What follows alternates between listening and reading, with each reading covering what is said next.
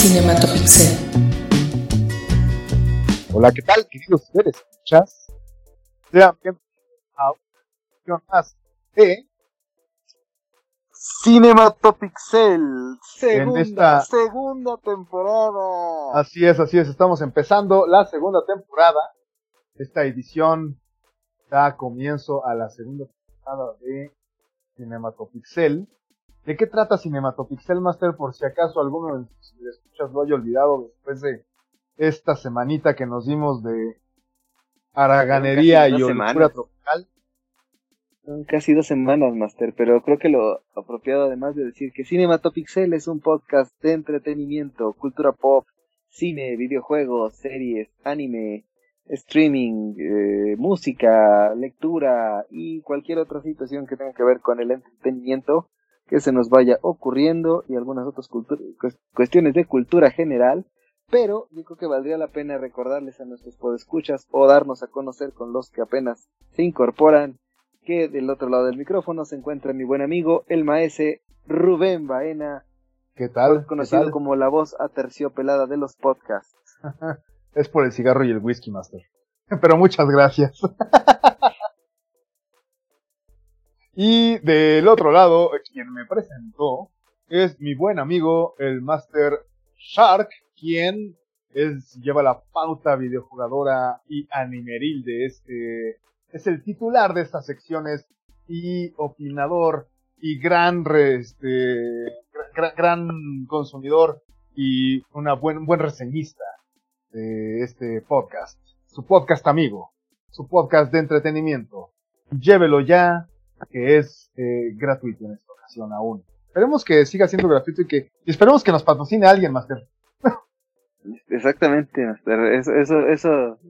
Ten- tengamos eh, la expectativa para este 2021 que así va a ser y, y la verdad es que a mí sí me gustaría eh, aprovechar este esta introducción que eh, vamos a hacerla breve porque tenemos bastantes cosas que platicar con nuestros podescuchas, pero sí ha sido un año muy muy interesante para este joven podcast en desarrollo porque yo la verdad he aprendido mucho aquí de mi buen amigo el maese Rubén, que déjenme decirles que es un, un lector ávido, una persona sumamente culta y melómano, aunque, aunque él no le guste la palabra y no le guste admitirlo, pero lo es, es un gran conocedor del mundo de la música, es una persona con la cual si ustedes tienen oportunidad de compartir una tarde de bohemia no se van a arrepentir, porque van a aprender mucho como yo lo he hecho a lo largo de, este año, que ha sido muy enriquecedor para, para este podcast que hemos tenido eh, invitados, hemos tenido colaboraciones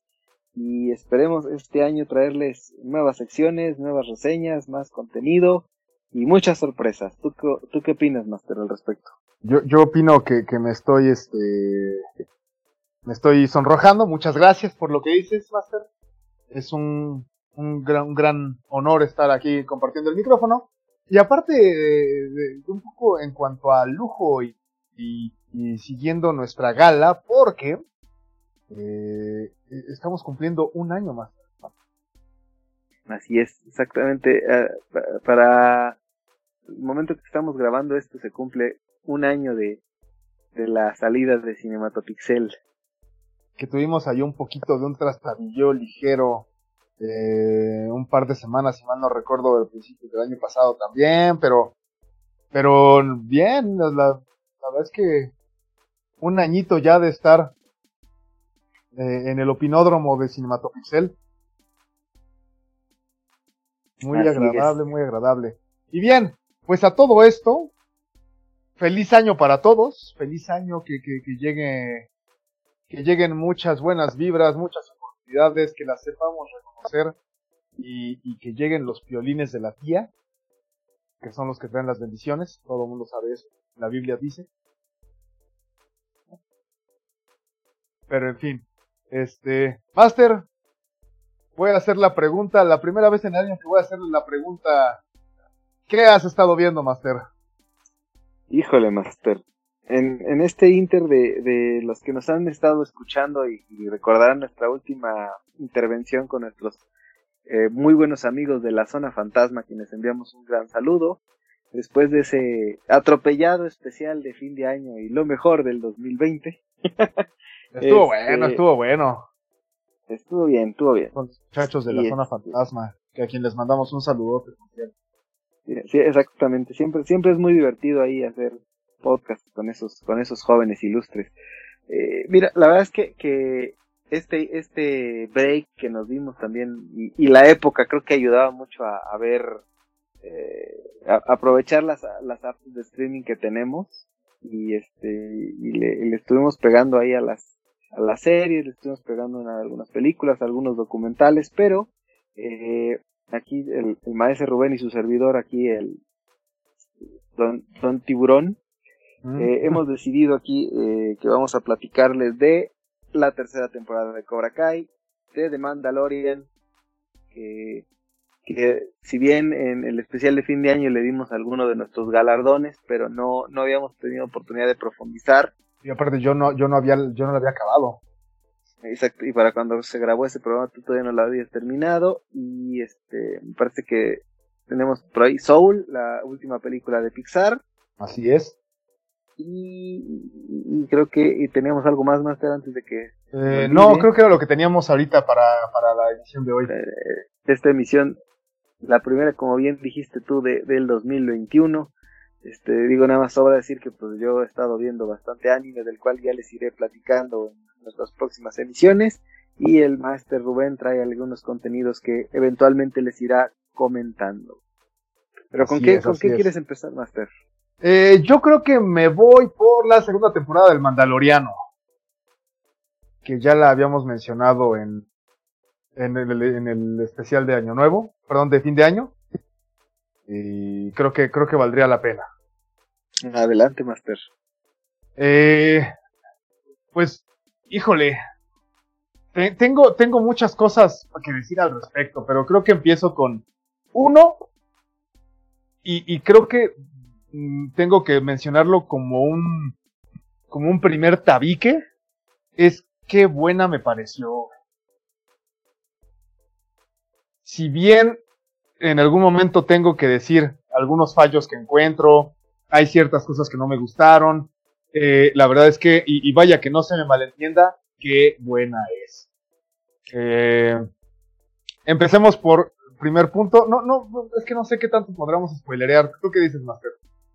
Yo, yo creo que ya, para, esta, para este momento, yo creo que es válido. Ok, eh, ante eh, cualquier cosa, hago el disclaimer que, o sea, voy a intentar evitarlos, pero me parece que en algún llegado el momento, voy a, eh, voy, va a haber spoilers.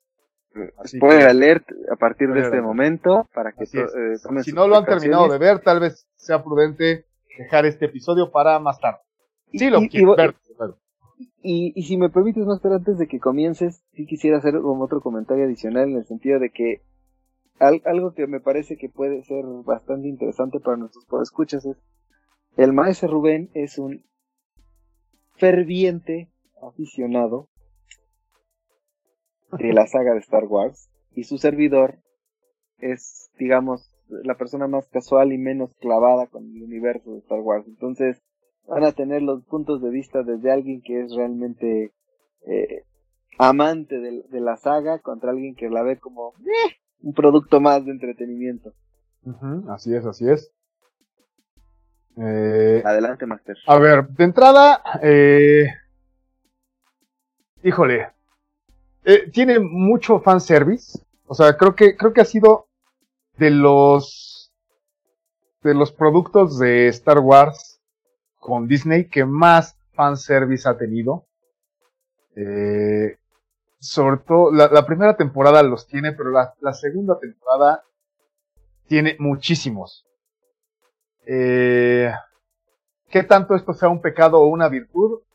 Híjole, dependerá de cada cosa. A, mi parecer puede ser una virtud porque hace que sea emocionante. En algún momento, uh, Ah, ya van a empezar los spoilers, dale, Este sale eh, eh, Boba Fett, a quien lo perdimos, uh, quien, vaya, lo habíamos visto por última vez en el episodio 6, cayéndose al pozo de Sarlacc y siendo devorado. Entonces, pues en teoría estaba muerto, pero los fans a fuerzas quería que sucediera este Boba Fett, que lo viéramos más. Había quienes decían que no, que ya no iba a suceder porque ya estaba muerto, porque el pozo de Sarlacc es lo que básicamente hacía, te mataba, era una ejecución. Pero en fin, ¿no? O sea, es que va, este, de hecho, según originalmente yo hubiera creído que el Mandalorian, bueno, que el, que el Mandaloriano era una serie para calmar el ímpetu de los fans a querer ver a Boba Fett, que no te iban a dar a Boba Fett, pero sí te iban a dar un Mandaloriano, que era como unas por otras, ¿no? Una de cal por las que van de arena. Y, no, terminan por, por sí meterlo. Eh, no me parece que sea la fuerza, me parece que sucede de una manera muy orgánica. Se logra bastante bien. Este. Y, y. Bueno, por un lado, fanservice 1, ¿no? Ver a Boba Fett, ver a Boba Fett en acción. Yo me emocioné, se me cayeron mi ropa interior cuando vi que salía el, el Slave One, que es la nave de Boba Fett, que vaya, dicho sea de paso, está en mi top 3 de naves favoritas de Star Wars. Eh, entonces, y yo por mucho tiempo fue mi favorita. entonces, este, pues sí, ¿no? Y tenemos como un punto de que de entrada yo y dije, válgame, creo que tengo que ir a cambiar mis calzoncillos. Sí, cañón. Eh, es, este tema del, del Baby Yoda me parece que si bien... Por favor. Grogu. Grogu, por favor. Ah, mira, güey, estamos en un mundo, en un país en el que le dicen Arturito a Arturito y Bebocho a BB-8. Esa batalla está perdida, güey. sí, o sea, sí, se llama Grogu. Le voy a llamar Grogu en algún momento, pero quería llegar a esto. O sea, como preámbulo es Baby Yoda. Ahorita ahondamos un poquito en, el nombre y todo demás. Pero bueno, el caso es que el tema de Baby Yoda me parece, si bien resulta el elemento, el, alivio cómico, el alivio simpático, el tenemos que vender juguetes, cosa que está bien, siento que justamente es un alivio cómico. Y como todo alivio cómico, eh, pues eh, puede resultar el punto débil, que desde luego para los no fans ha resultado el punto fuerte. He conocido personas que no tienen la menor idea de qué red está pasando, pero por la ternura que describe el personaje, eh, ya les llama la atención. Me parece un recurso bajo, pero aceptable.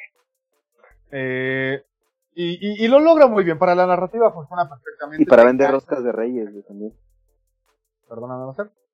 Y para vender roscas de reyes con... Ufa. Ah, digo, no, ni siquiera lo intenté, pero hubiera sido un detallazo encontrar uno, ¿eh, güey. Este, no, aparte, nada, Pero sí, sí hubiera estado bonito. Bueno, el caso es que se ha logrado como un ejemplo de mercadotecnia y me parece bueno. O sea, no, es un alivio cómico tierno, simpático y, que se aleja muchísimo de Jar Jar Binks, lo cual yo agradezco. Eh, el caso es que, bueno, tenemos este personaje. Aparece a Tano, a quien la verdad es que yo odié en sus primeras apariciones en la película Clone Wars y que después se hizo la serie Clone Wars. Yo, la, primera temporada me caía regorda y después se hace un personaje realmente entrañable. Cuando la encuentras en, en Rebels, es un personaje que es súper es, chido, la verdad. genial. Y aquí en Mandalorian creo que realiza su trabajo de una manera fanservice muy bueno, narrativamente me parece muy mediocre, porque aparece sin querer aparecer, como que es que chido, pero yo no puedo, y entonces tienes que... Entonces, le aporta algo, sí, pero... ¿No te da la impresión de que también le ayuda mucho el hecho de la actriz que le interpreta en el caso de Rosario Dawson? Rosario Dawson lo hace perfecto. respecto, es, que justo acabas de comentar que en la película eh, eh, te parecía un personaje como... Es que así estaba creado. de, me a malo. Eh, castroso. Exacto. Y, y, justamente me parece que Rosario Dawson le da, le imprime su personalidad y eso le ayuda mucho. Pero estamos hablando de una Ahsoka Tano ya mucho más madura. Entonces, que, que, que, ya, o sea, sí, Rosario Dawson, en efecto, le imprime su, su toque. Me parece que lo hace muy bien. Eh, vaya, sean las proporciones guardadas por el tiempo que sale en pantalla, por la caracterización y demás. Ah, con todo ello, se me parece que lo hacen muy bien. Y, el caso es que siento que a la trama le suma, pues, más bien poco. E incluso, si bien mi emoción al verla fue bastante también, ok, ya que pasó la emoción, es como, ok, estuvo chido, gracias, ¿no? Gracias. Y bueno, pues es por otro lado. Y bueno, llegamos al, al, al fanservice mítico, épico, glorificado. Del final. Ajá, así es. Que desde la primer toma eh, ya estás así con una erección que no cabes en tus pantalones. Y vaya, el caso es que, siendo muy honestos, me pareció una escena muy larga. Uh, insisto, ya sé que aquí voy a cometer, voy, a pecar de lo que he criticado de que los fans de Star Wars no se les da gusto con nada. Por eso quise colocar el primer tabique como me gustó y me gustó mucho. Y la disfruté y me emocioné muchísimo. Lo cierto es que cinematográficamente me parece una escena muy buena y que sin embargo dura demasiado. Es que creo que creo que un poco el, dramatismo que le quieren imprimir y, y el, el, hecho de, creo que desde que empieza justamente a caminar con el sable eso está increíble. de, luz verde toda esa parte ya, ya, ya intuyes por dónde va y quién y cómo que va a ser o sea el tema es no te espera el cómo lo van a hacer. Eh, es que más o menos, ¿eh? Yo, no, o sea, a mí no me sorprendió. Yo, me te estoy hablando a lo mejor desde el punto de vista de alguien que no, no está tan familiarizado con el universo extendido ni con la historia. O sea, te, está hablando alguien que, si bien ha visto las nueve películas, o sea, es lo, es lo único que ubica del mundo Star Wars. O sea, no, no tiene más conocimiento ni de, lectura de, de, la, de las otras historias, ni de los videojuegos de Star Wars, ni de las series animadas.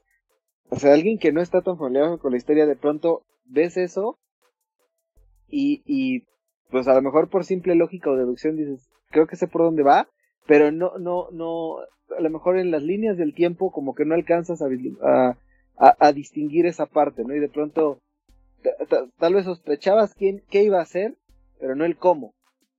Ok, ok, ok. La verdad es que eh, desde la otra perspectiva, la sorpresa para mí llegó eh, en cuanto ni siquiera, o sea, cuando aparece en la pantalla del fondo el X-Wing, que te puede confundir porque ya habíamos tenido altercados con un, con un par de X-Wings capítulo 2. ¿Fue el 2? Creo que sí fue el 2. Bueno, ya habíamos tenido entonces, ah, podría ser, momento, viene solo. Y que Moff Gideon se burle. Y dices, híjole, no, ya, ya sé qué está pasando aquí. Ah, y entonces te emocionas. Esa es la parte climática. Y a lo que yo voy con que la escena de la pelea contra los, estos, este, Dark Troopers, me parece muy larga es que incluso me resultó anticlimática. Yo ya estaba emocionado, yo ya tenía, yo ya no cabía en mis pantalones, estaba así, este, hypeadísimo. Cuando, de, o sea, dices, ok, y, sale el sable, y usa la fuerza, y dices, puta madre, qué chingón. Yo estaba así ya arrancándome cabellos y demás. Y de repente no llega, no llega, no llega, no mames, ya llega, cabrón, o sea. Sí me pareció, o sea, sí me pareció muy larga la escena, tal vez innecesariamente, y estamos hablando de que posiblemente, no sé, un dos o una, quitar tal vez una de las mini secuencias de, de, me pareció muy bueno y muy interesante que haya utilizado este el, el, el poder como de achicharrar, de apretar, o sea, vaya, me pareció muy bien hecha. Mi queja en esta escena en particular es, me pareció bastante larga. Ahora, en historia y en guion, me parece que la verdad es que hasta tal vez los últimos dos episodios, todos los demás episodios se tornan en lo mismo. Es eh, tiene que, perdón, Dean, Dean tiene que ir a un sitio, ahí encuentra problemas con los locales, ayuda a solucionar los problemas a los locales, se ve gente que es buena y gente que no, y al final le dan una pista para continuar a su siguiente aventura que va a ser la misma. Dean eh, encontrándose con los en, solitario con los locales, teniendo problemas, solucionándolos y se va. O sea, es la misma dinámica, insisto, hasta los, tal vez los últimos dos. Y entonces, de no ser por el fanservice, no sé, ah, digo, aquí es viéndolo desde una perspectiva de un fan, que a mí el fanservice me parecía, eh, vaya, entiendo por qué lo pusieron, porque el resto del capítulo, si ves, si, yo me imagino que si alguien que no es fan, lo ves como de, ah, otra vez va a ser lo pinches mismo, otra vez, y entonces el fanservice le aporta esa, esa novedad. Y por eso digo, ¿no? La, la serie funciona muy bien. Eh, no va a cambiar el mundo. Uh, no es una serie que me parezca profunda, no es una serie que hable algo importante, me parece una serie de entretenimiento muy bien realizada, perfectamente realizada, güey. Insisto, aparte podemos aquí uh, mencionar, ¿no? El tema de la, la nueva manera de grabar eh, en set, en el que no colocas a los personajes eh, en una pantalla verde y luego les agregas el fondo, sino agregas el fondo en un set de pantallas LED eh, que va a dar la impresión de que el personaje está en el escenario, cuando no hay un escenario, hay un set de pantalla, pero entonces la iluminación que le llega al personaje ya es correspondiente a los colores y al croma que traiga eh, la, la, escenografía, no como los errores que se notaban en la pantalla verde, en los que arroja, o en pantalla azul que arrojaba luz verde, o luz, bueno, rebote de luz verde o rebote de luz azul, a la piel de los personajes, o a la ropa, o a algo que recibiera reflejo, y era un pedo quitar. Entonces, su factura es muy buena, sus actuaciones son, me parecen muy buenas, o sea, eh, sí, vaya, sí, sí, sí, me, la, la, las actuaciones de Pedro Pascal, que logre, o sea, para un personaje que no tiene rostro, porque bueno, seamos técnicos, es un personaje que no tiene rostro. Así es. Entonces, el hecho de poder transmitir emociones y expresiones con la, la dar la cabeza, o sea, con el cuerpo en vez de con la cara, me parece digno de un gran actor. Y, ajá, sí, sí, sí, continúa, continúa. Ok, y lo, lo que me causa un poco de conflicto, porque aparte producción es impresionante también, el, el, el guion a nivel eh, enganchar a la gente, al público, me parece muy bien logrado. La parte del, del, de las posibles incongruencias, y voy a mencionar solo una porque es como la que más me causa un poco de conflicto, es, y no incongruencias, pero sí es un error de guion, ¿sabes? Justamente en el mero final tenemos un conflicto antes de que llegue de que llegue el gran personaje que hemos estado hablando. Tenemos un conflicto que es Moff Gideon siendo derrotado por Dean y que eh, no tenía que ser derrotado por él, tenía que ser derrotado por esta mujer que se me acaba de decir su nombre. Eh, eh, eh. ah, la otra Mandaloriana. Este, a ver, temporada 2. Déjame ubicar porque se me acaba de ir el nombre de la la personaje. Ya, sé quién dice este, este ah, bueno, lo que recordamos. Pero, sí, este la, justamente la, que lo, la que lo manda con Ahsoka Tano. Ajá, ella lo tiene que que derrotar por una cuestión de, de pues, vaya, ¿no? Los, los, este, aquí. Ah, no llegué. ah, ok, Bueno. Se me fue el nombre de esta mandaloriana. Que es como. Bocatán. Bocatán. Ajá. muchísimas gracias, Master. Estás más activo. Entonces ahí tenemos un conflicto, un, conflicto bastante fuerte, a decir verdad. Y en ese momento eliminamos ese conflicto por la llegada, o sea, y se opaca totalmente, se olvida, se manda un segundo a un tercer plano. Entonces me parece que es anticlimática también, o sea, su, su clímax, ya teníamos un clímax y luego por querer hacer este super fan service, que me parece que lo logran, se olvida eh, el conflicto previo y entonces me imagino que eso se va a resolver en la, 4. Pero sí deja un saborcito como de que se les olvidó que estaban tratando otro tema.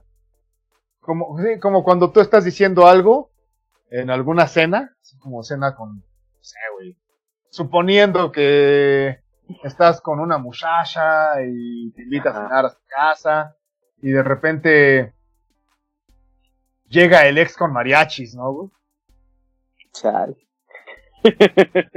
Eh, eh, esa es la sensación que me parece que le dan, o sea, que, que, deja con esa otra temática, ¿no? Es como de, güey, güey, espérate, yo estaba hablando, estaba diciendo algo importante, ¿no?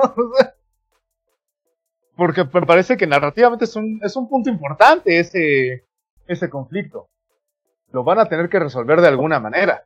Y no, de repente llega la exnovia con el exnovio con, con mariachis y todo el mundo encantados. Porque yo también estaba encantado, ¿no? Entonces, bueno, eso es como lo que me deja. La verdad es que como un producto de entretenimiento es increíblemente bueno se disfruta como fan, lo disfruté muchísimo. Eh, es un, digo, yo aquí no me voy a meter con, e, en este tema, pero eh, es, un, es un look chévere, por lo mismo que es un look que apenas tiene 5 años de haber sucedido el episodio 6. Entonces es un look joven todavía, no desencantado como el que vemos en episodio 8 y que todo el mundo se quejó y la verdad es que a mí me, me cayó muy gorda de la queja de los fans al respecto, pero vaya, aquí tuvieron su, su, su, lo, aquí los consintieron. Entonces creo que vale mucho la pena. Bueno, sí, continúa. Es, que tengo un par de, de, de, comentarios y un par de preguntas para ti desde, tu, desde el punto de vista del fan, pero, pero continúa. No, pues bueno, me gustaría solo, bueno, en este caso concluyo con que es un, una gran serie, muy disfrutable. Eh, vaya, a todos se nos antoja un gansito de vez en cuando. Sabemos que el gansito no te va a dar eh, una nutrición. te va a dar este, diabetes. Te puede dar más diabetes. O sea, no, no, no te va a nutrir. Sin embargo, qué rico es, güey. Y es bueno también darse un gusto de vez en cuando. Y, creo que con esto me parece que es, es vaya, es, es, una gran golosina el mandaloriano. Es un gustazo, eh, se disfruta muchísimo. Eh, termina por no dejar gran cosa. Sin embargo, creo que, o sea, eso hace que como una golosina es ex, estupenda, es deliciosa. Y creo que por ello Vale mucho la pena verla y yo la recomiendo amplísimamente. Tiro el yo, yo, tengo algunos.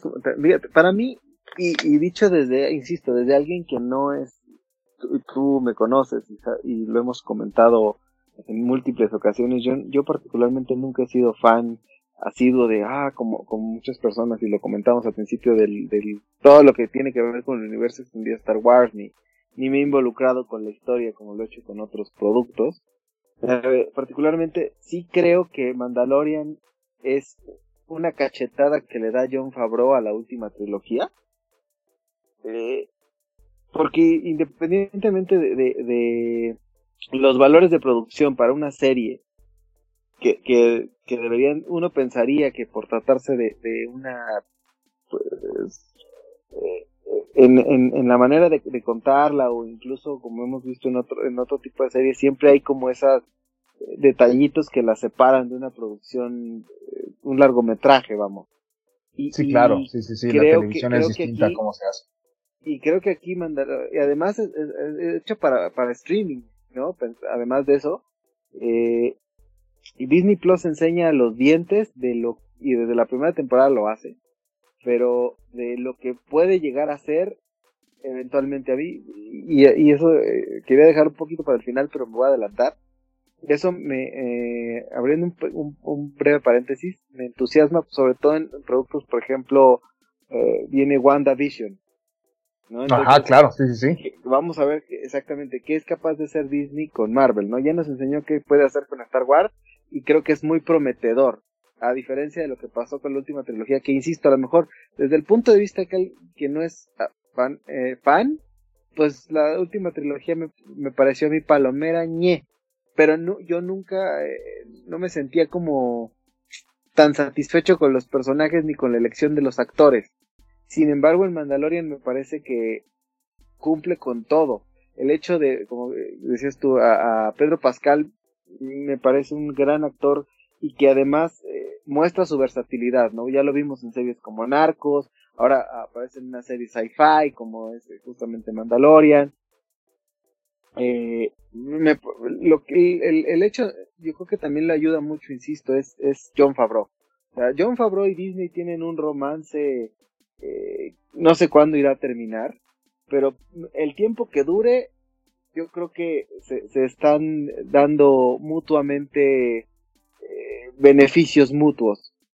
Sí, claro. Porque, porque lo que, lo que ha aportado John Favreau en este caso a las, a, las propiedades intelectuales de Disney, no, no veo otro director que sea capaz, al menos ahorita, de, de, de igualarlo, ¿no? Seguramente vendrá alguien más y también lo hará muy bien pero por, por ahora me parece que tienen como una, una relación que está e, en, en su plena luna de miel y que les está redituando lo pongan a hacer o que lo pongan a hacer. O sea, si le entregan un producto de Marvel a John Favreau, seguramente lo va a hacer bien. Los productos de Disney, yo sé que hay muchos puritanos que se quejan de que, ay, es que el Rey León de John Favreau le quitó todo la niñez. Pues sí, pero son cosas diferentes. El Rey León de ahora es un producto muy diferente al Rey León animado. Y, yo, yo, en los valores de producción que tiene el Rey León actual, tampoco se le discute nada. Eh, ahí el tema tal vez era el, el, comparativo inmediato en cuanto a la historia o lo que te genera, el sentimiento que te generaba. Pero, pero aquí, eh, ahora necesito tener a, traer a Rosario Dawson, traer este, a, aquí a nuestro, a, Augusta, ¿cómo se llama este el actor que hace a al villano, este... A este Giancarlo Yo lo conozco por los... Eh, Giancarlo Esposito. Que, que, se ha caracterizado justamente por hacer villanos muy inteligentes en las series donde ha colaborado, ¿no? Lo vimos claro. en, en, en, en, Breaking Bad, lo, lo vimos en, The Voice, este, ahora también aquí eh, justamente... Y, y, mira que hacer un villano me parece que en Star Wars, después de, de, de lo que representa Darth Vader, es muy difícil. Y, y creo que no lo hace mal. Es que hace, hace un buen villano. La verdad es que no va a ser el villano icónico. Ah, no, por supuesto que no. Sí, pero lo hace muy bien, claro. O sea, la parte de, hablabas tú del tema de Baby Yoda Grogu. Eh, yo creo que sí, eh, como fenómeno mercadológico es, o sea, ellos saben cómo vender productos, saben cómo vender las cosas, cómo, cómo llevar un personaje a que se vuelva un, un tema de marketing 100% exitoso.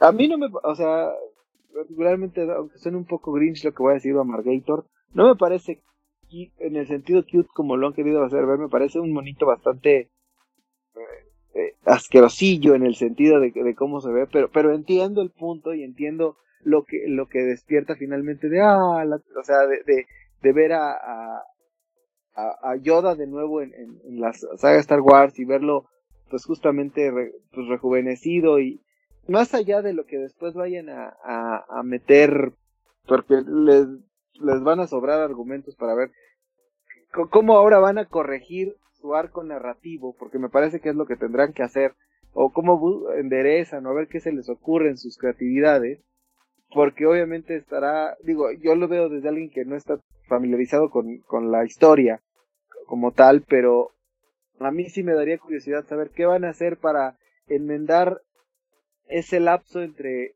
la historia que acaban de contar con Mandalorian y lo que pasa con los episodios 7, 8 y 9.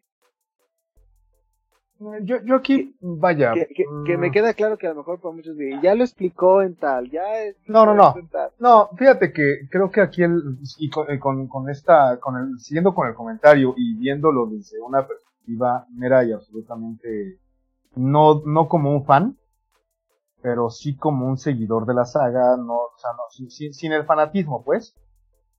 Eh, ya hemos platicado en alguna otra ocasión que yo considero que lo mejor de Star Wars es el universo. No las películas en sí. De hecho, las películas yo las considero bastante mediocres. O sea, salvo el episodio 5, y el, episodio 5 me parece buenísimo. O sea, ese sí, ese sí considero que es una película muy buena. Y no, no solo buena, es muy buena. El episodio 3 me parece bueno, Sí. Y el resto de las películas, la verdad es que van, o sea, si tomas en cuenta que son nueve, eso nos deja con siete películas que van de lo me a lo, ay no más, qué pinche malo está esto.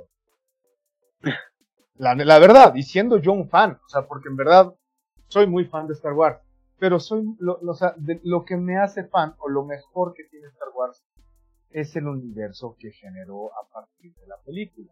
Y me refiero a la película porque todo. Sí, su universo extendido es mucho más amplio. Y, y, eso es eso es bonito porque en el Mandaloriano nos muestran eso. Por eso te decía que es gran fanservice.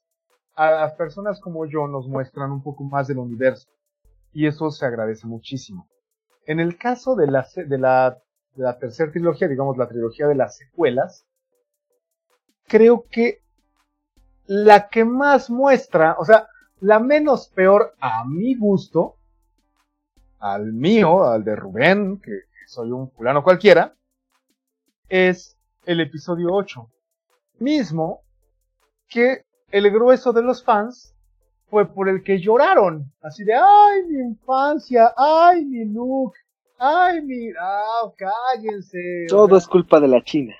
Sí, y la neta es que incluso la chava no lo hace mal y el, el problema ni siquiera es de los personajes, es de los escritores, lo hicieron terrible. O sea, JJ Abrams lo hace asquerosamente mal desde las 7, poniéndote personajes. O sea, el punto con Star Wars en la trilogía de las secuelas es que nadie sabía qué quería hacer. Entonces llega JJ Abrams y ¿qué hace?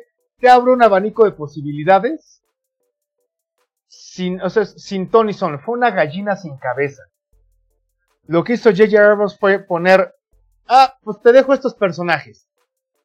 El que me parece que tiene un poco más de, ah, y, y voy a hacer una copia exacta, calca, del episodio 4. Eh, güey, pues ya está el episodio 4, ¿no? O sea, ¿para qué queremos otro, güey?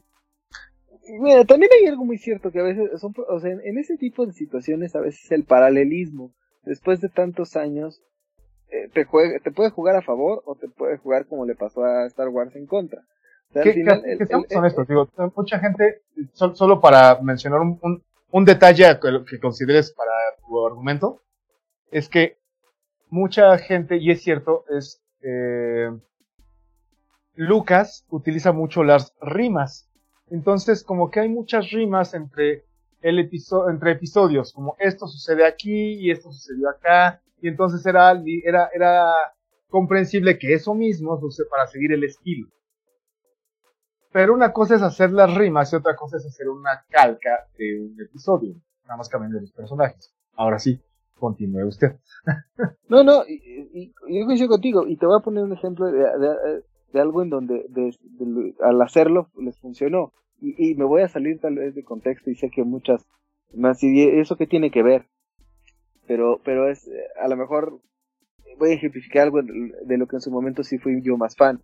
Eh, eh, los que están familiarizados con el mundo de los videojuegos y ubican el, el universo de Metal Gear Solid, eh, cuando salió el, justamente Metal Gear Solid 4, que era en, apariencia el final de la historia de, Solid Snake, que después salió el Metal Gear 5, esa es otra historia, pero Metal Gear Solid 4, sobre todo la parte final era, era paralelismo puro respecto del, primer Metal Gear, con, con obviamente con, con algunos personajes que se repetían, ya con, con edades avanzadas, pero era al final paralelismo de, de replicar lo que ya habías hecho, pero desde un, un enfoque contado distinto, con gráficas más bonitas. Entonces, y, y, y, la gente lo aplaudió y, la gente fue muy, fuimos muy felices. no necesariamente tiene por qué ser malo, y como dices tú, o sea, si tú, puedes hacer una réplica o una calca, si lo quieres así, pero bien hecha. Y creo que aquí el tema es que fue mal ejecutada, además de que te encuentras contra los fans más rabiosos del mundo del entretenimiento, que son los fans de Star Wars.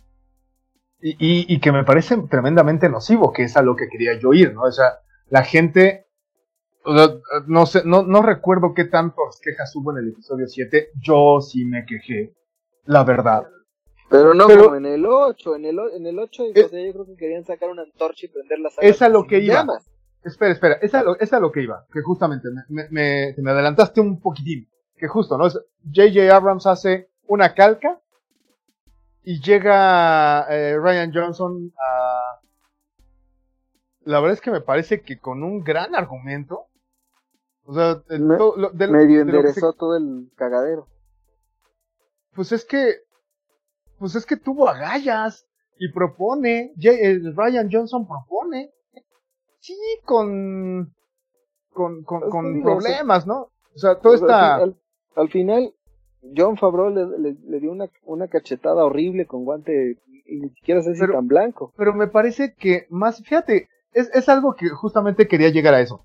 Eh, no me parece, o sea, sí es un es una cachetada, pero no me parece más bien, es un, es un negar la trilogía de secuelas, pero no me parece que es una cachetada a la trilogía, me parece que más bien es un venga chepacá, no pasa nada a los fans más nocivos. O sea, no sé si se entiende aquí esta diferencia que quiero hacer.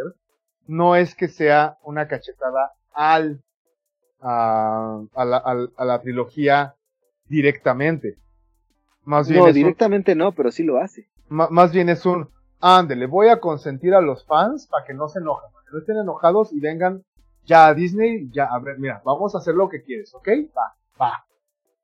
Porque Ryan Johnson me parece que hace la mejor película de las tres. Ryan Johnson pone a un Luke maduro, a un Luke que, que desencantado, a un que, que, podría ser perfectamente una, o sea, que me parece Luke que sí seguiría la saga y, hace cosas, te presenta el universo, te presenta esto, te presenta lo otro, sí, con problemas en la subtrama del casino, sí, con el beso entre la China y, Finn, que no tiene absolutamente nada que hacer. Ese es un serio problema, sí, desde luego. O sea, insisto, no es perfecta, ni, ni siquiera se acerca al episodio 3, que me parece el, el, mejor de la trilogía de, precuelas. Y aún así me parece la mejor película de las tres. Porque en la 3 regresa J.J. Abrams, bueno, en la, en la 9 regresa J.J. Abrams a decirte, bueno, bueno, ok, ya, ya, fans tranquilos. Y lo que me parece que hace John Favreau es apapachar a los fans más nocivos, pero no solo diciéndoles, ya, ya, ok, ya, sea, voy a hacer lo que quieres, sino lo hace de una manera mucho más apapachadora. Y lo hace muy bien. Y termina por ser un producto fenomenal el Mandaloriano.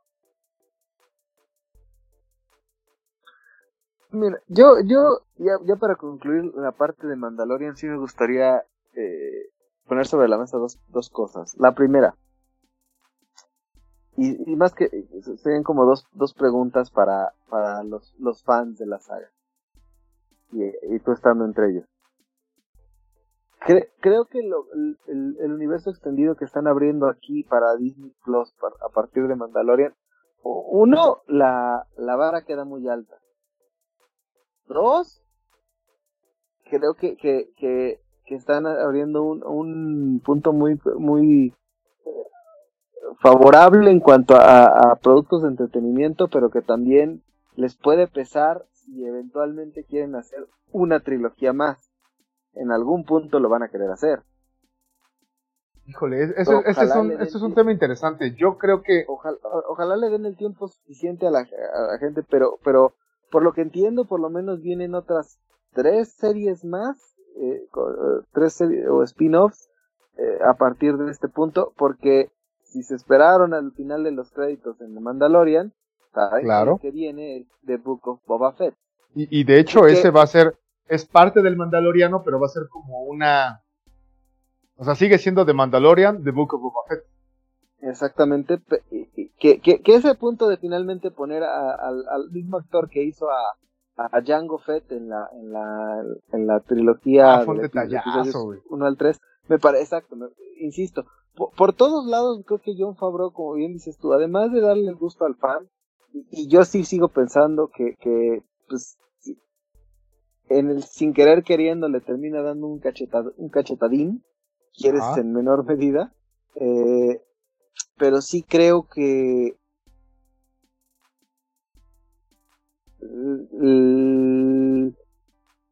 en, general como producto de, entretenimiento lo, que nos aporta eh, Mandalorian va a ser como muy complicado de, de no de superar, pero sí por lo pronto de, de, de ya un listón muy muy alto y si van a tener los, los que vengan. Que, que, también otra de las cosas que me llamó la atención, no me acuerdo en qué episodio fue, que, que me parece que lo dirige Bryce Dallas Howard. No, recuerdo cuál fue. Pero, y, me parece también algo bueno que John Favreau, o sea, finalmente él, él escribe e invita a otros, invita a otros directores a que, a que participaran de, de, ahora sí que te convido de mi pastel y, y, a ver, rífate, ¿no? los, eh, yo coincido contigo en que es un gran producto. A mí, insisto, sin, hablando como simple fan de las series y del, entretenimiento, me gustó muchísimo. La verdad es que sí era como un producto adictivo.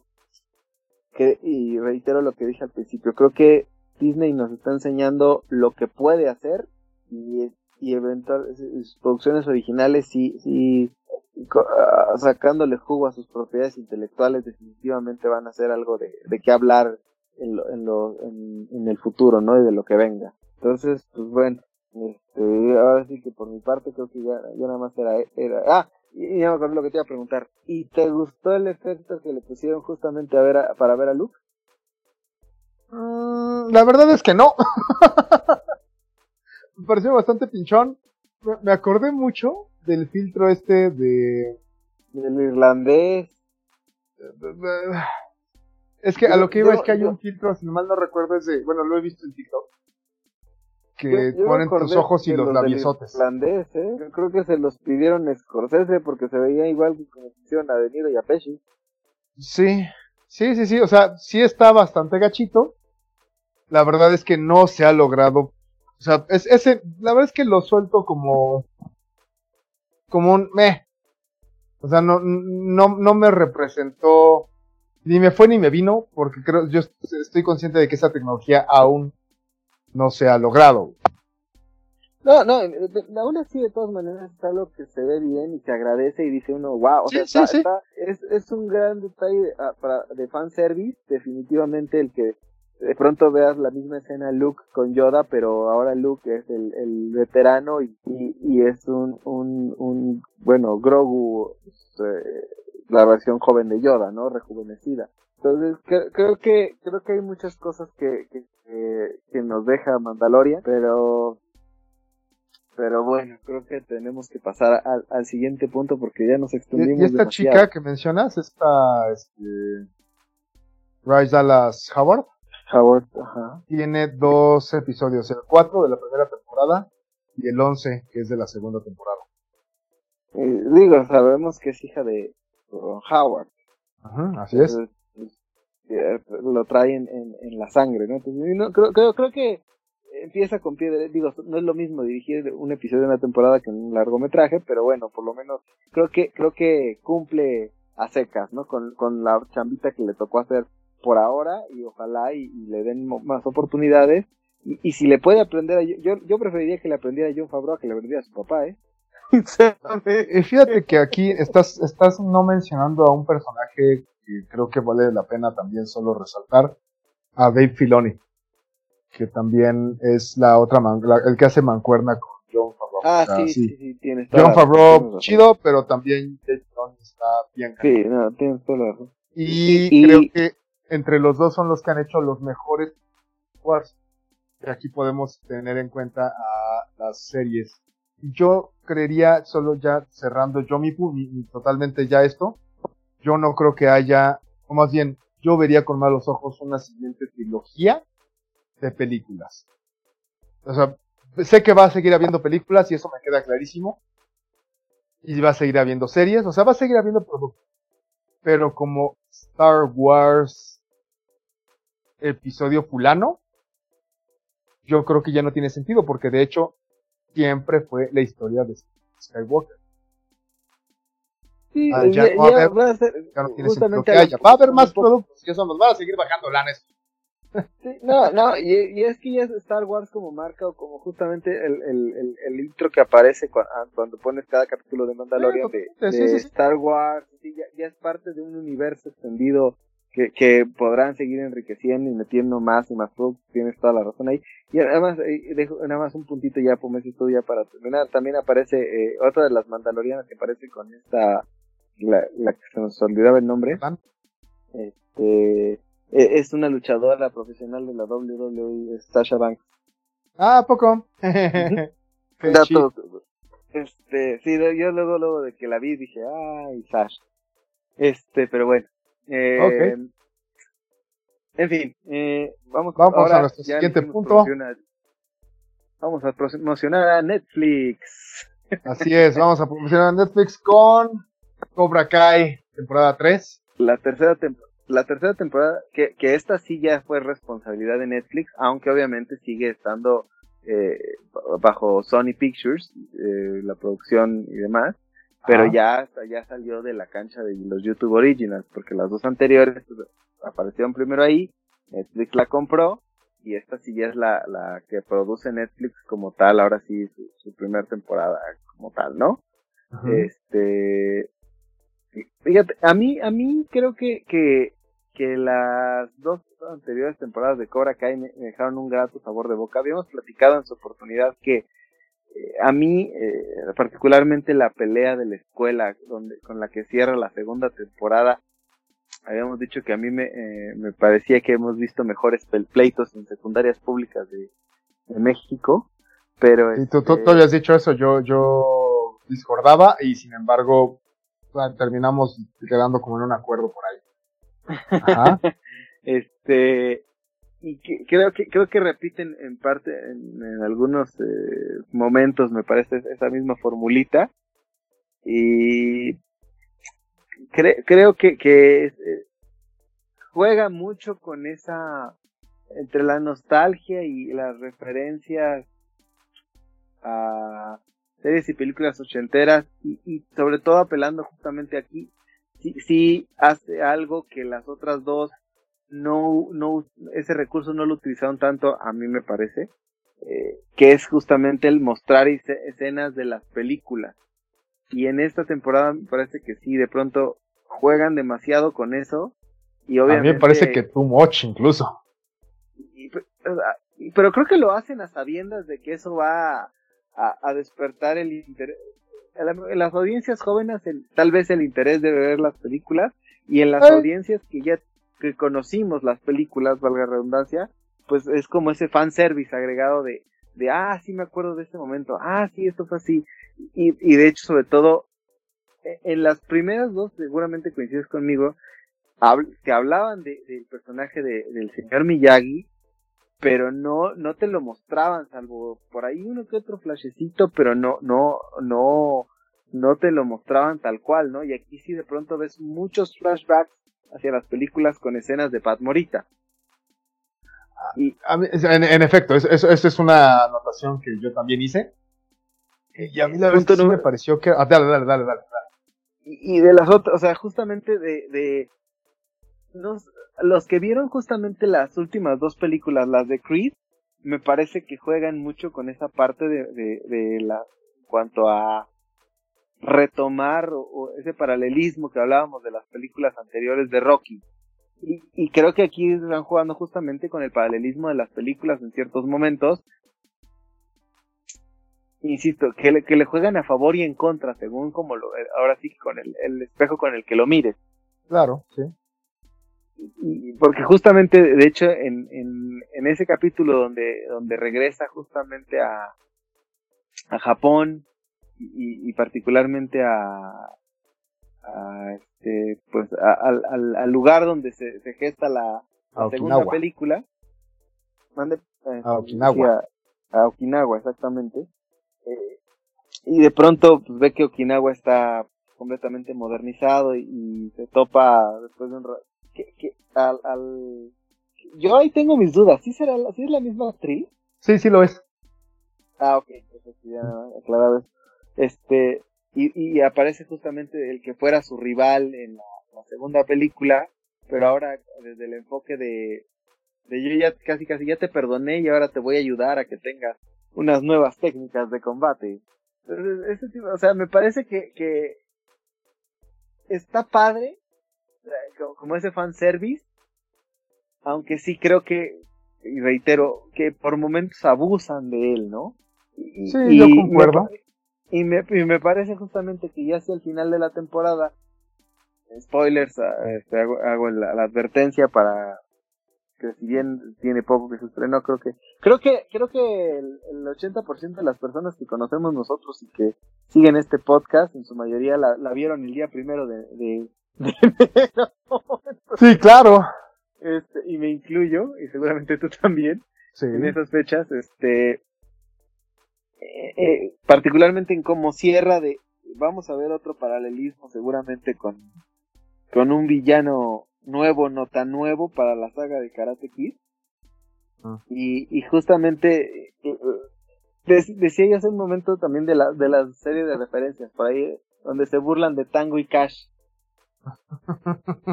¿no? está bien bueno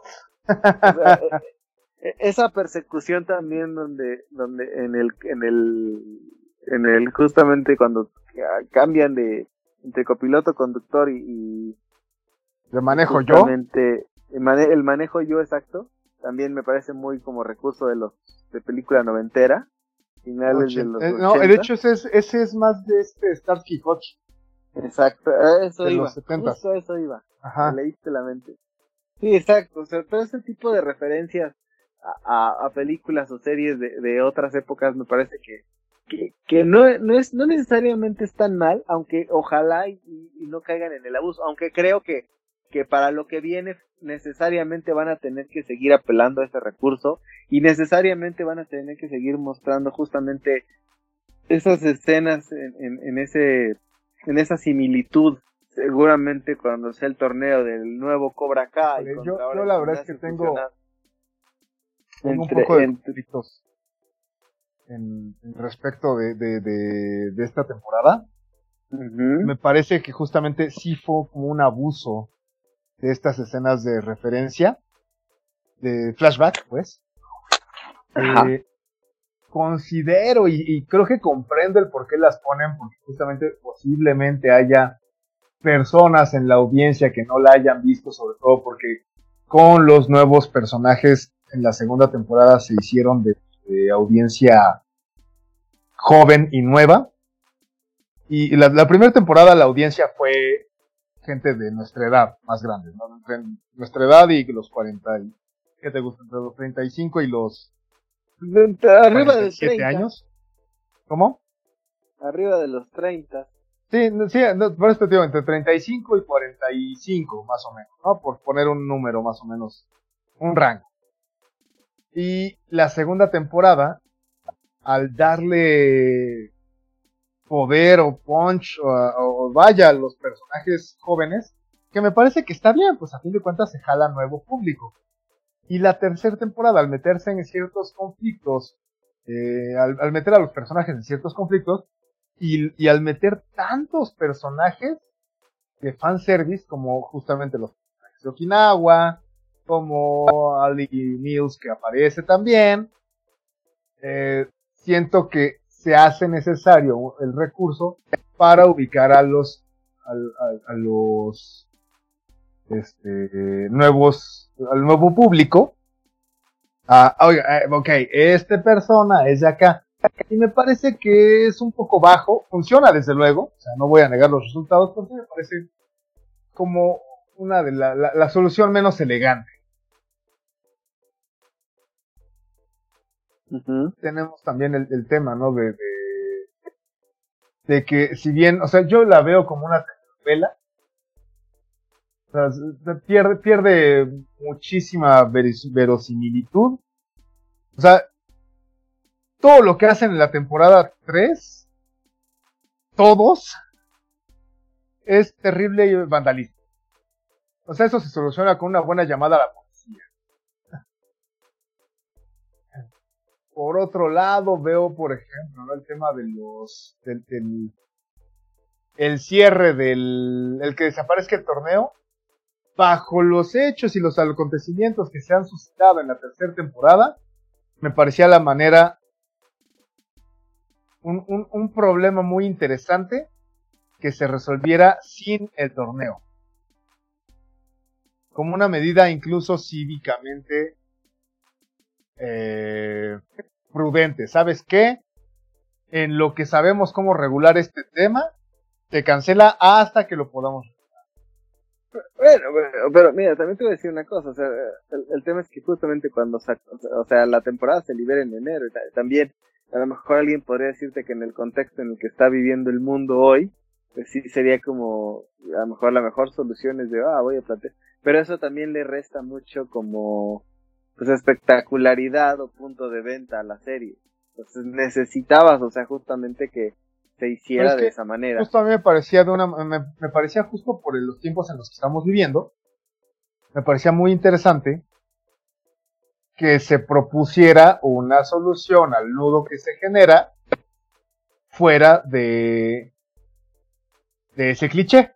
Que bueno, no está mal. O sea, es, un, es una telenovelota funciona muy bien, amigos. Es emocionante, es divertida, tiene momentos de comicidad, tiene momentos de angustia.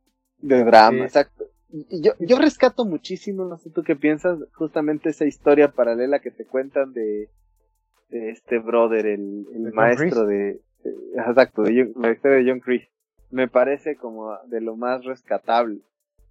Pues es rescatable, pero me parece un poco O sea, a ver, no, no me parece innecesaria es muy buena, le aporta profundidad al personaje, pero creo que corre el riesgo de romantizarlo. E, eso es una opinión que he estado rumiando en estos días, la verdad es que no la he puesto a prueba ni mucho menos, pero sí me parece que podría correr el riesgo de romantizar al abusón. Que por ejemplo, Johnny Lawrence me parece que termina por romantizarse, y, pero porque termina por ser el underdog. Y aquí me parece que no, que John Chris solo es un imbécil que tuvo una, o, sea, tuvo un inicio complicado, pero se fue por el lado oscuro, ¿no? Para tener un poco el, el guartero.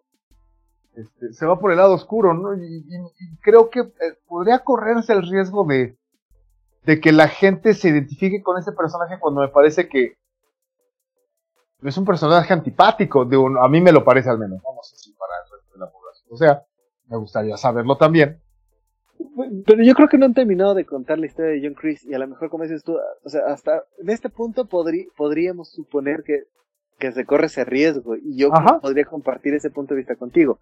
Falta ver cómo aterrizan otras otras cosas o si siguen profundizando más de tal suerte que ya eh, pasen de la parte de romantizarlo a, a, odiarlo, ¿no? O sea, de alguna pues, manera. Sí, totalmente. De, de, de, que, creo que en la medida de que, que vaya contando el resto de la historia, o sea, ahí no sé qué tan, a, a, qué nivel pueden desarrollar un villano que la gente odie estilo, lo veo difícil, pero Joffrey Baratheon. ah, está cañón, Sí, yo sé que, yo sé que es muy difícil, digo, pero, pero, pero creo que, que es un buen antagónico y falta ver, insisto, esa, esa llamada que hace en aras de seguir trayendo personajes del pasado, seguramente vamos a aterrizar otro, otro, otro regreso interesante para la serie en la, en la temporada ah, venidera. Ah, habría que ver. Ahora, ¿sabes qué me pareció justo con esto de estar trayendo personajes y personajes y, y concluir de una manera tan... Ni siquiera le llamaré cliffhanger, le llamaré ambigua eh, a, a, esta, a esta temporada. Yo la sentí, ¿te acuerdas? ¿Qué te pareció a nivel del arco narrativo cuando viste eh, Matrix 2, ¿no te pareció que era el como el teaser gigante para la 3? O sea, que realmente no pasaba en la 2, que te preparaban para lo que iba a venir en la 3. A mí, yo me sentí un poco así. Sí, pero, o sea, sí, estoy, estoy de acuerdo, pero justamente ya es como un tema, o sea, en las películas ya hoy en día se construyen por trilogía. Ajá, sí. Y, y, y las series, o sea, digo, si no, no se sabe hasta cuántas, cuántas temporadas vayan a, la vayan a mantener, o sea, podrían mantenerla una o dos temporadas más y, justamente es como bien dices tú, esto es todo el, el preámbulo para la temporada que sigue, que seguramente será el torneo de las artes marciales. Sí, y la neta, la neta, la neta es que si no se termina en la, la temporada 4, a menos de que hagan algo muy espectacular en cuanto a, al desarrollo, si no lo termino en la 4, creo que me van a perder, la neta. Creo que no da. Sí, y seguramente mucha gente piensa igual que tú. Posiblemente. Porque la neta es que siento yo que. Siento yo que esta temporada realmente pudo haberse contado en la mitad de los capítulos. Sí, pero pues justamente es, es, también considera que, que, es una temporada que se grabó en año de pandemia. Sí, sí, sí, sí. O sea, insisto, y aquí vuelvo a colocar el tabique. La verdad es que la disfruté mucho. Me pareció, como mencioné hace rato, divertir, ratos de diversión, ratos de drama, ratos de las risas, no, las risas no faltaron. Tengo mis problemas con el mensaje, eh, el, digamos que la agenda social que maneja, ¿no? O sea, a, a, ratos nos burlamos de Johnny Lawrence por ser un misógino atrapado en los ochentas y a ratos se lo aplaudimos y me deja como, bueno, a ver, pues que... a, mí, también, algo que sí me gustó mucho es, es, la introducción justamente de la actriz que, que interpreta la, a la... ¿Cómo se llamaba la novia en la película original? Audi Mills. Ah, o sea, a mí, a mí eso también me parece un, un gran un gran punto ahí de la a favor. De, ¿eh? Elizabeth Shue se ve hermosísima, güey. Ah, Elizabeth Chu siempre ha sido una mujer preciosa. Sí, sí, sí. O sea, esto por un lado. Por otro lado, su personaje me pareció que, eh, me pareció bien, bien, bien llamado, eh, bien traído. Estuvo, estuvo muy bien que lo llamaran. Hace una buena parte en, en, en, en el conflicto. Me parece que logra algo bien chido. Funciona súper bien, me parece que fue muy bien llamado. Sin duda, pero vamos a lo mismo. Y era lógico suponer que iban a traer la mayor cantidad de personajes que pudieran, consideraron también que el productor es Ralph Macchio. Sí, claro. Pero fíjate que eso, eso sucedió hasta la temporada 3 porque la 1 nadie le apostó. La 2 dijeron, eh, no lo sé. De hecho hay una entrevista donde esta Elizabeth Shue menciona, ¿no? Que ella estaba bien dudosa de salir. Sí, claro, ya que, ya que pegó, dices, venga, no, no va a venir tan escueto el... O sea, pero, pero, pero sí, sí, estamos conscientes de que la serie repunta en el momento en el que Netflix la compra y la pasa. O sea, la, la serie seguía siendo un producto de, ah, pues si te gustaba mucho, mucho, mucho Karate Kid, pues entonces pagabas YouTube Original si la veías ahí. Sí, sí, sí, totalmente. De otra forma, ahí se iba a quedar. Y de pronto, en el momento en que Netflix llega con el camión cargado de billetes y a ver, dame este producto, entonces sí ya se vuelve, se vuelve conocido. Se vuelve mediática. Exactamente. y, vaya, y, ya que es muy buena, porque las primeras dos temporadas son, son muy buenas, desde luego. Eh, tienes una... Sí, al darle, al darle el poder mediático, eh, pues... Esto Netflix te alcanza para atraer a todos los actores que quiera. Así es, entonces es agarrar billetazos a los que no habían creído, no le habían apostado al proyecto, es como de, a ver, ahora sí ya le crees, mira, ahí te va un billetín para ver si, crees en él, ¿no? Exacto. Y, a, Netflix lo único que no, no, ya desafortunadamente no le, no le dio era para revivir a Pat Morita. Pues no le dio, sí, claro. Entonces ese, ese es el único, el único que le faltó. y, lo que parece que lo hacen bien, ¿eh? O sea, ahora, yo, yo aquí vengo con las quejas y terribles. Una, la verdad es que los tres maestros son unos idiotas, güey. Es correcto. O sea, ninguno sabe a qué juega el arte marcial que defienden. Entonces, es como de, oh, fuck. Pero eso creo que ya es hilar muy fino. Hilarle, o sea, dejémoslo como que como producto de entretenimiento. Es muy entretenido, muy divertido y muy emocionante. Eh, notas, notas el crecimiento de los personajes en esta, en la, bueno, en cada temporada. Y eso me parece que está bien escrito. Hay un par de traiciones a los personajes, pero también llegamos al punto de que ya es hilar muy fino. Me parece que traicionan un poquito la, el espíritu del, del personaje de esta Amanda Laruso. Que por cierto, qué bárbara, qué, qué, qué, qué, wow. Mi personaje femenino favorito, totalmente es ella. Este, pero me parece que traicionan un poco al personaje. Actúa de maneras, o sea, bueno, no actúa, más la hacen actuar de maneras que no corresponderían a ese personaje en la temporada 3. Díganos, cuéntenos ustedes si ya la vieron, si les gustó, si les, qué les pareció. Master, ¿tú cómo, qué te, gustó a ti? ¿Te la disfrutaste?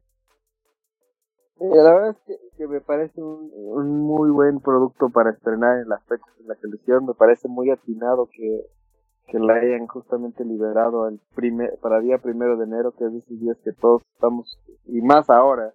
Y antes lo hacíamos por entre el, entre el hangover y demás cuestiones típicas de la supervivencia post año nuevo.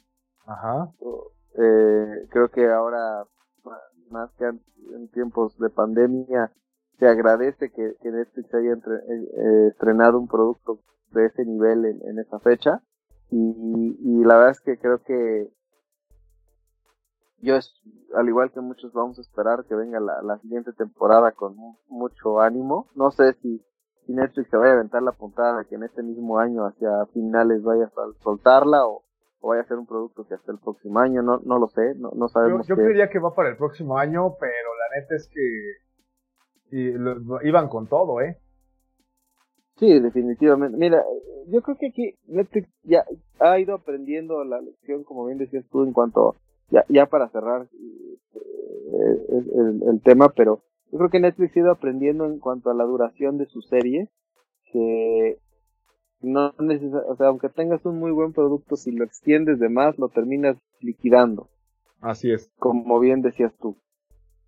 Yo creo que, que aprendieron a la mala con dos de sus primeros eh, productos que a, a mi parecer fueron muy buenos de inicio particularmente uno de ellos que fue House of Cards. House of Cards me parecía una serie increíblemente buena. Digo, sabemos que en ese caso hubo un factor externo ajeno a Netflix que los obligó a, a terminar la serie de la manera en la que lo hicieron, que fue una cosa verdaderamente lamentable. Sí, sí, sí, totalmente. Ahí, ahí, fue un tema ajeno a Netflix, ¿no? Otra serie que extendieron demasiado para mi gusto fue, y que pudieron haber contado en menos temporadas, eh, Orange is the New Black. Mm, también. Creo que la... la ¿Eso es de Netflix? Sí, eso es de Netflix. Ok, ok. Fue de las primeras series originales de Netflix, de hecho, que creo que, insisto, esa serie la pudieron haber contado en tres temporadas y la alargaron, no me falla, creo que cinco o seis fueron. Yo creo que dos, dos sobraron por completo. Yo creo que Netflix ha ido aprendiendo en ese sentido y aquí compró un muy buen producto. Sí, pero también tiene que tener cuidado de no sobreexplotarlo. Y, y ojalá y, que hayan, yo creo que sí han aprendido de sus errores. Vamos a, vamos a ver qué, qué resulta, ¿no? Eventualmente, la verdad es, a mí sí me gustó. De las dos series que platicamos el día de hoy, la verdad es que yo quedé bastante satisfecho. Y este, y, de alguna manera, insisto, o sea, de, de todo lo que medios de entretenimiento que tenemos hoy al alcance y más en estas épocas donde, donde la televisión, el streaming son nuestros principales eh, aliados y acompañantes, siempre hay este, algo que ver, ¿no? Entonces creo que creo que este año vendrán cosas interesantes también eh, en, en, todas las plataformas. O sea, hoy hablamos de, de Disney Plus y de y de, de, Mandalorian. Ya vamos a tener que dejar Soul para la siguiente ocasión. Sí, vamos a dejarla para la siguiente emisión. Este, pero pero yo creo que insisto de, de por ejemplo, yo te a pesar de las críticas que he leído que no son tan buenas, algunas le dan con una cubeta, yo estoy esperando ver a Wonder Woman 1984. Híjole, yo, yo, yo cada vez se me empieza a quitar un poquito el ánimo, pero también yo me, la aviento contigo, Master. me parece excelente, Master. Y en cuanto tengamos oportunidad de verla, digo, yo creo que no nos va a tocar verla en el cine. Seguramente tendremos que esperar a verla cuando ya esté liberada en, en, plataformas.